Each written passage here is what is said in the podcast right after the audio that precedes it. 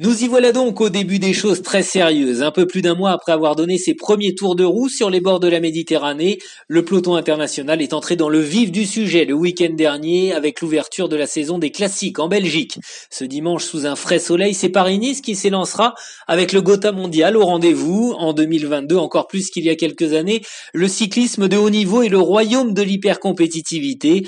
Pas de place au hasard, des rouleaux compresseurs de toutes les couleurs, des parcours toujours plus exigeants et des moyennes parfois ahurissante, le World Tour, course à étapes ou classique, monuments ou épreuves émergentes, décline le vélo sur un mode Fast and Furious. Zéro temps mort, spectaculaire et sans pitié pour ceux qui, diminués ou tout juste sortis de convalescence, accrochent leur dossard avec une bonne dose d'incertitude dans les poches arrière.